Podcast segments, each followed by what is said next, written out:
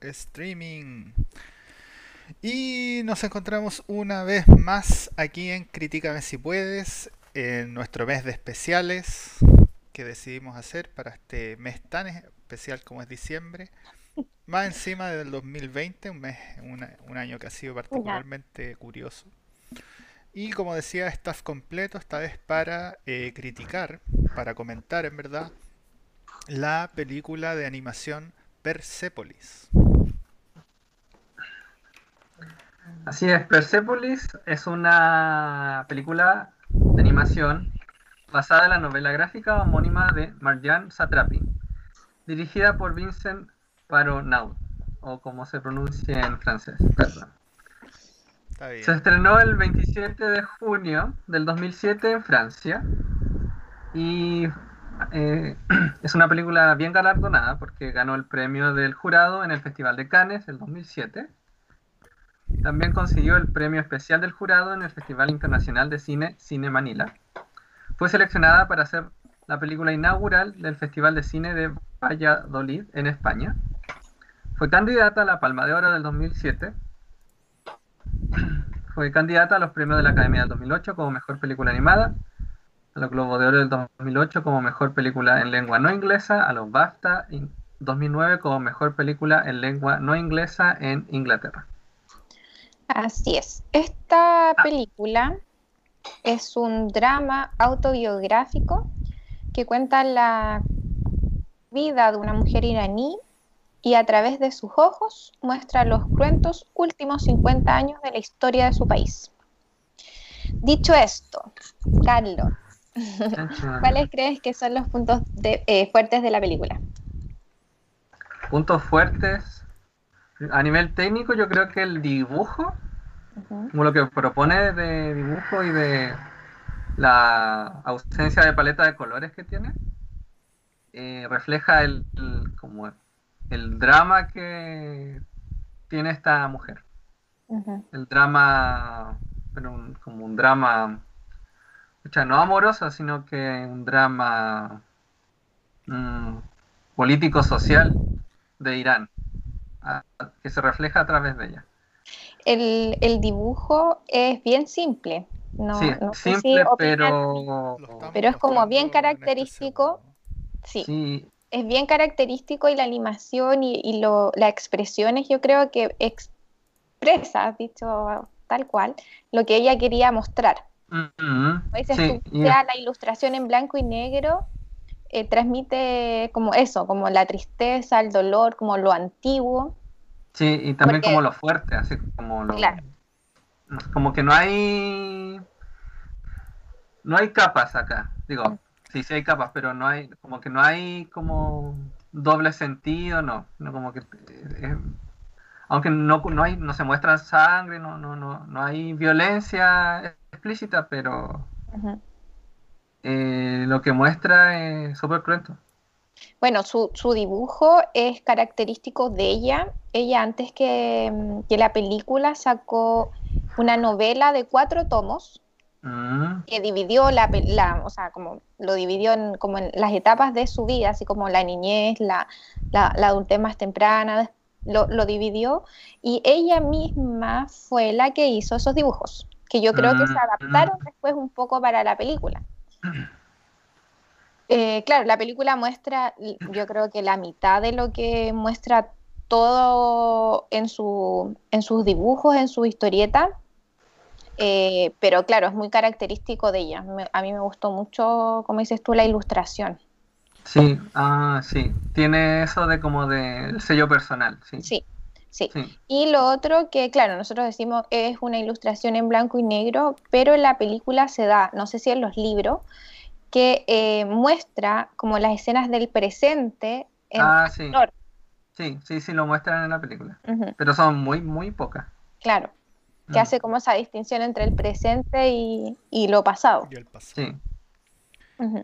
Eh, bueno, estoy de acuerdo, el arte es maravilloso a pesar de que es relativamente simple, pero la tipa definitivamente ha desarrollado un estilo que es de ella, que yo diría que si lo vuelvo a ver voy a saber que es como de este origen, o sea, es bien, creo que es bien, personal, es bien personal. Me gustó un comentario que dijo Carlos, esta cosa de que eh, no hay capas. Creo que esa es la palabra correcta. Como que uno ve la película y no sé, como que el dibujo es como, no sé cómo decirlo, no sé si es como que no tiene sombreado, no sé. A pesar de que hay juegos con luces, pero es como el contraste absoluto, o sea, hay blanco y negro, no hay grises, no hay... Entonces, esa cosa como de que no hay capas y que ayuda obviamente al dramatismo. Otro comentario al cual me circunscribo, esta cosa de que el mismo estilo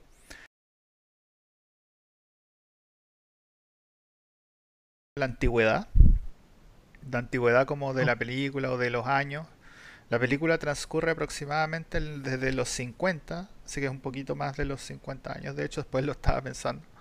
Eh, como de los 50 en adelante, que es la cuando se derroca a este tipo al último Shah en Irán, que era, que era una dictadura, pero ¿qué pasa? Que, y ahí viene el elemento que de la trama, básicamente, y es que la trama de la niña es básicamente una excusa, o más que una excusa, pero es la intención absoluta, es mostrar la situación terrible, terrible que vive Irak. Es tan terrible que siendo sudaca me sentí feliz de haber nacido en Sudamérica. Eh.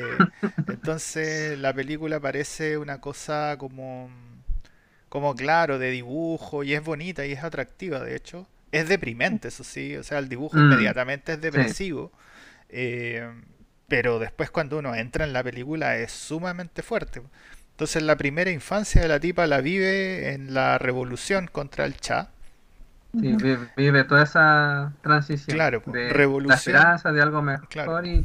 Lo curioso es que la revolución termina con la eh, con la imposición del Estado Islámico en, Irán. O sea, no, del Estado Islámico concebido como ahora, sino de un Estado Islámico. Entonces se vuelven musulmanes e imponen derechamente. Eh, y eso es interesante porque al principio de la película dicen que el primer Cha fue alguien que, eh, que generó progreso en el país. Generó un montón de progreso, tecnología. Al final hubieron dos Chas, solo el padre y el hijo. Eh, pero es interesante porque yo me puse a leer un poco del primer y el segundo Cha. Y por ejemplo, el primer, el, el primer Cha también impulsó el voto femenino, impulsó un montón de reformas que destruyeron brutalmente con la democracia. Entonces, acá pasa un evento bien curioso que a mí me da para pensar. Uno siempre tiene la cosa de como, oh, la dictadura mala, democracia buena, así como que nos han hecho pensar en dualidades. Pero acá pasa mm. esta cosa curiosa de que salen de una dictadura que no fue buena, de hecho perseguía a todos los contrarios y pero llegaron a una democracia que fue mucho peor, sí, que terminó, de hecho la misma chica dice en alguna parte de la película, con los chats teníamos tres mil pesos políticos, ahora tenemos 30 mil. Sí, y de esos la mayoría eh, están desaparecidos y muertos. Entonces, como que el remedio fue mucho peor que la enfermedad y se vive. Y después, bueno, la historia transcurre, tiene que irse del país, qué sé yo. Pero al final entonces es una excusa eh, más que nada, más que mostrar la vida de la tipa, como uno podría mm. pensar en una autobiografía, es mostrar toda la situación sociopolítica iraní desde justamente la, la desaparición del Chai. Y lo hace con maestría. Lo hace con maestría porque el dibujo es es lo que es, digamos. O sea, no me hubiera, yo mirando la película no me pensaría si un dibujo colorinche para lo que vi. Claro. O sea, está como al nivel de depresión que busca, digamos, mostrar. Entonces es fantástico. A mí también me llamó la atención de que a pesar de ser depresivo, igual tiene como cuotas de humor, cuotas de como que, que, aliviaran un poco el este sentimiento de, de, pesadumbre y que quizá el futuro no sea para mejor, sino que... Es que yo creo que eso, que no es como el, o sea, no es el típico drama, por obviamente todo lo que le tocó vivir, pero eh, creo que la personalidad de ella tiene un poco de este humor como negro. Entonces creo que eso se ve bien reflejado acá en la historia. O sea, yo creo que en ese sentido juega muy bien con que de hecho el periodo como más terrible de la cuestión es cuando ella es niña, entonces juega muy bien con esta cosa casi mágica de los ojos del niño que está viviendo esta cosa y al principio la tipa, ah, de hecho, amaba al chai cuando los padres le explican, después era como comunista, así como ultra eh, de la lucha del proletariado, entonces se ven esas cosas cómicas, pero yo creo además que quería ser profeta. Claro, además ella ella quería Súper inocente. Claro, tenía como unas conversaciones así con Dios, eh, como imaginarias.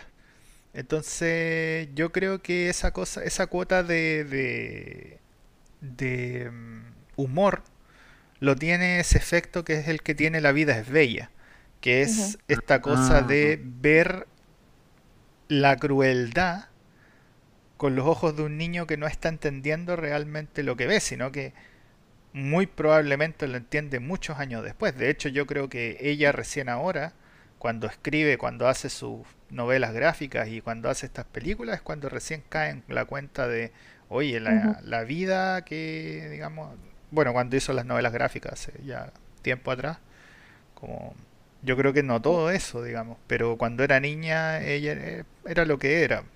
Y yo creo que logra muy bien retratarlo y por eso la película de alguna manera logra suavizar muy bien eh, todo el todo el drama que podría haber sido como una película bien, bien más horrible, pero como tiene de nuevo con mucha maestría mostrada la cosa con los ojos de niño, eh, por eso la comparo eh, mucho, mucho con La vida es bella, la cosa de ver la crueldad pero con unos ojos como de inocencia, eh, uno al final termina como riéndose o, o no sé, no quiero decir disfrutándolo, pero como que termina siendo atractivo, digamos, ¿sí? a pesar de que es muy, muy fuerte.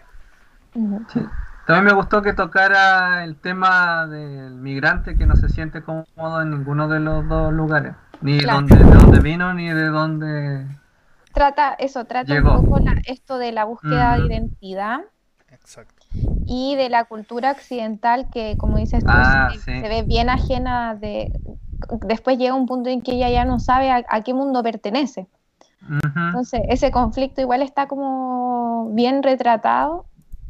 Y yo creo que al final uno se da cuenta que eh, a pesar de que su historia es súper única y, diferente, eh, eso, esa búsqueda de identidad o eso, em, em, como que uno se siente como una persona más cercana a ella. Claro no, no, es, no es como por todo lo que le tocó vivir, pero al final, claro, era una niña, era una adolescente y que pasa por los mismos problemas a pesar de lo terrible que fue su niñez y todo lo que conllevó su país y, y todo eso.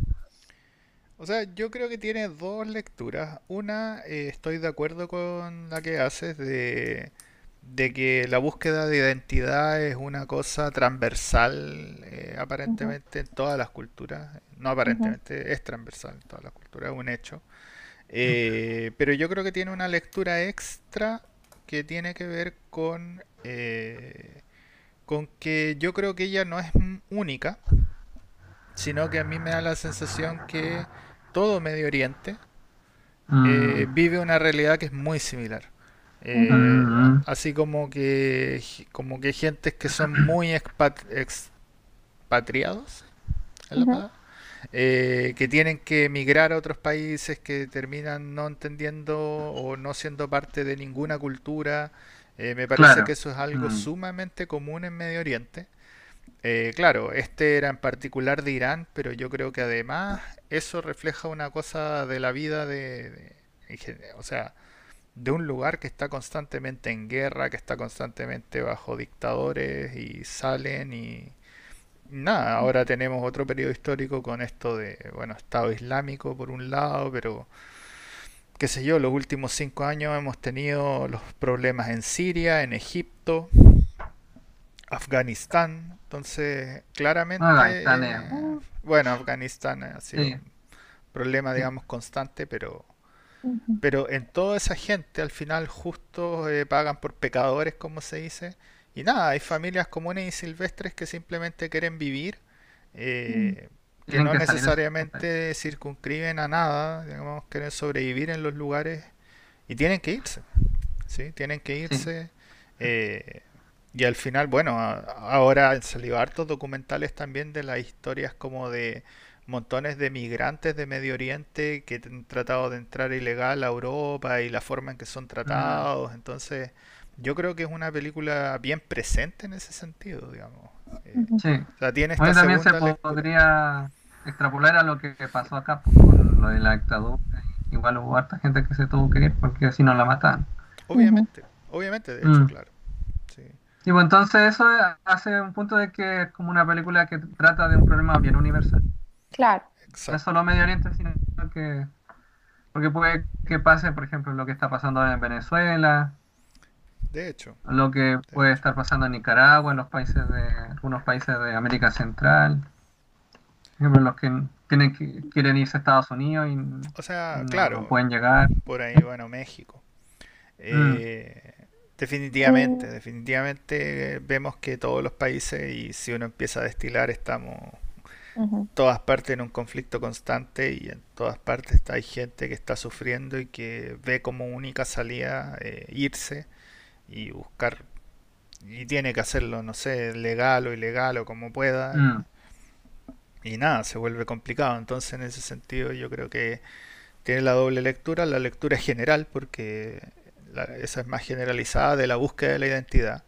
Pero también tiene la lectura mm. que no deja de ser generalizada, que, pero es un poco más particular obviamente, que es de esta cosa de, de qué hacer como o de los mil, múltiples países que han estado en conflicto y la gente que tiene que partir producto de eso. Mm, bueno, y dejando un poco el, la trama de la película, lo otro que me gustó a mí fue la música. No sé si se dieron cuenta de que la música pasa a ser como un segundo protagonista de, la historia, eh, que no solo va eh, como siguiendo lo que ocurre a lo largo de la trama, como que se ve eh, como los puntos de ánimo de la niña, la música va, cambiando, no sé si, si opinan lo mismo ustedes. Hoy yo como que no, me acuerdo de nada de la música. no, sí, yo... Como que la, la historia y la, lo visual fue tan grande como que la música como que... Es que más que música era como el, los sonidos de ah, acompañamiento. a eso, a, decir eso. De mm. hecho que yo diría que más que música, música, tenía muy buenos efectos de sonido. Entonces hacía mucho, mucho efecto de sonido que era muy bueno además. Eh, y en eso sí estoy eh, de acuerdo, digamos. Sí, es verdad. Sí. sí, o sea, todas las partes están acompañadas por algunos efectos de sonido de distintas cosas, no sé. Eh, qué sé yo, me acuerdo que habían creo uno como pajaritos cuando muestran las flores con lo de la abuela, cuando explican eso. O, y ahí, qué sé yo. O los mismos sonidos de la calle, cuando estaban en la calle o en los autos y las bocinas y o de la guerra. O de la guerra, de la guerra ya la, como las cosas más... Como o sea, cuando muestran esos episodios, digamos.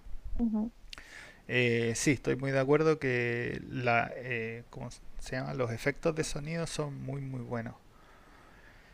Em, el punto yo creo que más bajo tal vez es, son las voces. Porque la ah, realidad es mm. que al menos la voz de la niña termina siendo como una especie de narración más bien plana. Entonces no hay mucho, la verdad es que no hay mucho trabajo de voces, diría yo. Y en ese sentido la que más me gustó eh, fue la abuela. Sí. Sí, la abuela era como el personaje en términos vocales y en varios sentidos el mejor logrado. Mejor logrado mm. sí. Además, y eso me, lleva, eso me lleva a pensar de que al final el único personaje que es desarrollado es ella, es el personaje principal, pero ningún otro, ni, ni los padres, ni la abuela, ni los amigos, así. Claro. Eh, Nadie. Bueno, se siente lo autobiográfico. Claro. Claro. Eh, se, ve todo en, la prisma de ella. Claro, esto es sumamente autorreferente en ese sentido. Mm. Ahora, no sé si es malo decir autorreferente. la película es como es. Porque, es el punto de la película. Eh, yo creo que, claro, es como el punto de la película. Em, ¿Algo que se les queda en el tintero? No. Carlos. Mm. No, no, no, no. Entonces. La película es súper fuerte en todos los sentidos. Me gustó mucho. Notas de 1 a 10, nuestra escala universal de IMDB. 1 a 10. La otra vez yo creo le que fue al revés. 8. 8. Es que eh, Carlos estaba pensando y yo le pongo un 8. Creo que, eh, ah, bueno, a pesar de todo lo que hemos hablado, eh, me gustó mucho que como que no había visto como una película que mostrara como eso, como esa historia. De, de todo lo, lo, histórico que le tocó vivir, me gustó porque eh, como que encuentro que sintetizó muy bien como todos los periodos que, históricos de su país. Claro. Entonces, aparte de que sea autobiográfico, que, que, claro, como que te da un poco más de, de historia para la gente que no sabe claro. mucho de eso. Carlos. Yo le pongo un 8-5. Sí, porque creo que es una historia como que se atreve a contarlo y de una manera que es, es, como equilibrada, porque es cruenta, pero no se siente tan pesada. Y es autobiográfica, pero eh, tiene la particularidad de que muestra algo súper grande que es la historia de su país. Eh, yo le pongo. como, mm. Yo le pongo 8.5, de hecho iba a decir exactamente lo mismo que Carlos. Yo creo que la gran potencia de la película radica en que es capaz de mostrar cosas que son súper crueles y súper fuertes sin que se sientan o siendo como llevadero, digamos. Haciendo que la película no termine siendo una cosa que es extremadamente densa.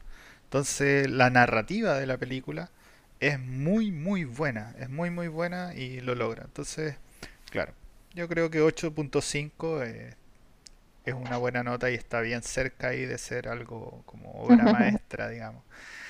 Y nada, también lo avala el número de enorme de premios que tiene. Entonces, ¿recomendamos esto o no?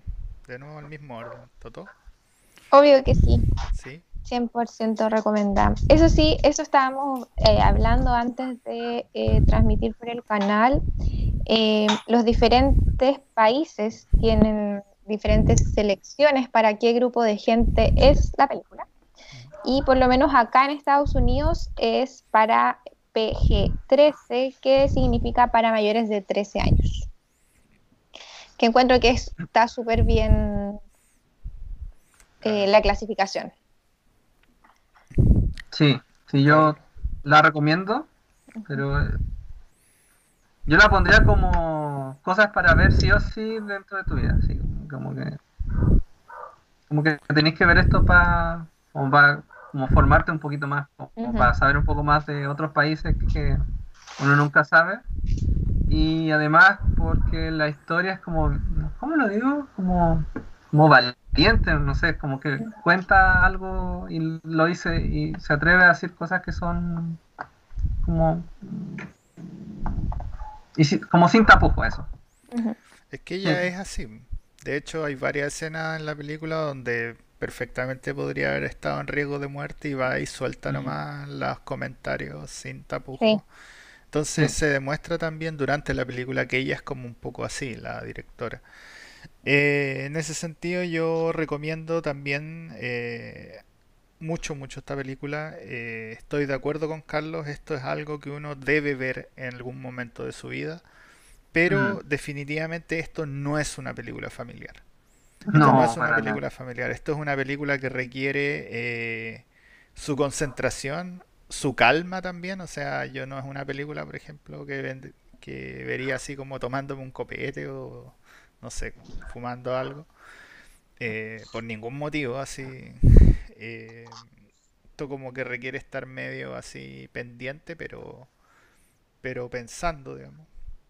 Eh, estoy de acuerdo, de repente uno no tiene la curiosidad de investigar lo que pasa en el mundo, digamos o bueno, o lo tiene, pero, pero tampoco da el tiempo para saber de absolutamente todos los lugares. Entonces, yo creo que es una bonita forma. Obviamente, con uno con esto no termina sabiendo de Irán para nada, pero, pero... activa la curiosidad. Definitivamente, uno le activa la curiosidad y las ganas de saber, oye, mira lo que estaba pasando aquí y yo ni me enteraba. Eh, entonces, definitivamente, eh, no es una película familiar, como decía Toto Creo que para mayores de 13, 14 años eh, recién como razonable ver esto. Mm, eh, un poquito más. De hecho, yo no sé si alguien de 13 o 14 años se pone a ver esto y le agradaría, siquiera, así como yo creo que le aburriría en una de esas. Porque igual tiene como este subtexto que es como súper complicado y medio... medio no lo apreciaría A eso voy, yo no sé si lo apreciaría siquiera. Eh, pero sí, definitivamente para activar la curiosidad un poco de... ¿Y ustedes creen que puede ser una película, no sé, mostrarla en la asignatura de historia, no sé si ahora se llama, se sigue llamando así, como en el colegio? O sea, yo creo que sí. Sí, debieran, pero por ejemplo, yo no tuve, creo, nada de historia de Medio Oriente, nada, cero. No sé ustedes. Em, creo que tuve un poquito. Yo igual creo que tuvo un poco, pero creo que es como dices tú, no es tan fuerte, eh, no es tan cruda, no es tan densa, pero creo que sirve como para tener un poquito, o sea, para enseñar un poquito de historia, como dices tú. Yo creo que, no, sé si enseñar, pero activa la curiosidad. Como que uno ve la película y queda con ganas de averiguar muchas cosas. Yo creo que esa es mm. como la, la gran gracia de la película. ¿sí? Eh, así que nada, esperando que la vean, porque la verdad es que es bien buena y muy buena. Ah, y digamos que está disponible en YouTube, de manera gratis. Eso de hecho es algo que nos hemos saltado en los episodios, lo tenemos que empezar a incorporar siempre y es de a dónde podemos ver las películas siempre que las tengamos de manera legal. Si no, yo creo que nos bajan del canal. A mí me da la sensación. Pero en este momento esto está gratis en YouTube. Eh, para, no, para terminar a full los especiales de full, eh, ¿cómo se llama? Staff completo con Toto y Carlos. Vamos a terminar con una película, nos vamos a ir a otra cosa ahora. También que estuvo más o menos bien premiada. Pero déjenme porque lo tengo. Ahí está. Vamos a comentar Fantastic Mr. Fox de Wes oh, Anderson, de hecho, eh, un director conocido. Y de, bueno, ahí vamos a hablar eventualmente del elenco, pero eh, eso se nos vendría para la próxima semana. Bueno, y con esto nos vemos la próxima semana en Crítica, Crítica. Cada vez más sincronizada. No sé qué tan sincronizado no Sé, pero bueno. Chao. Chao. Sí, sí.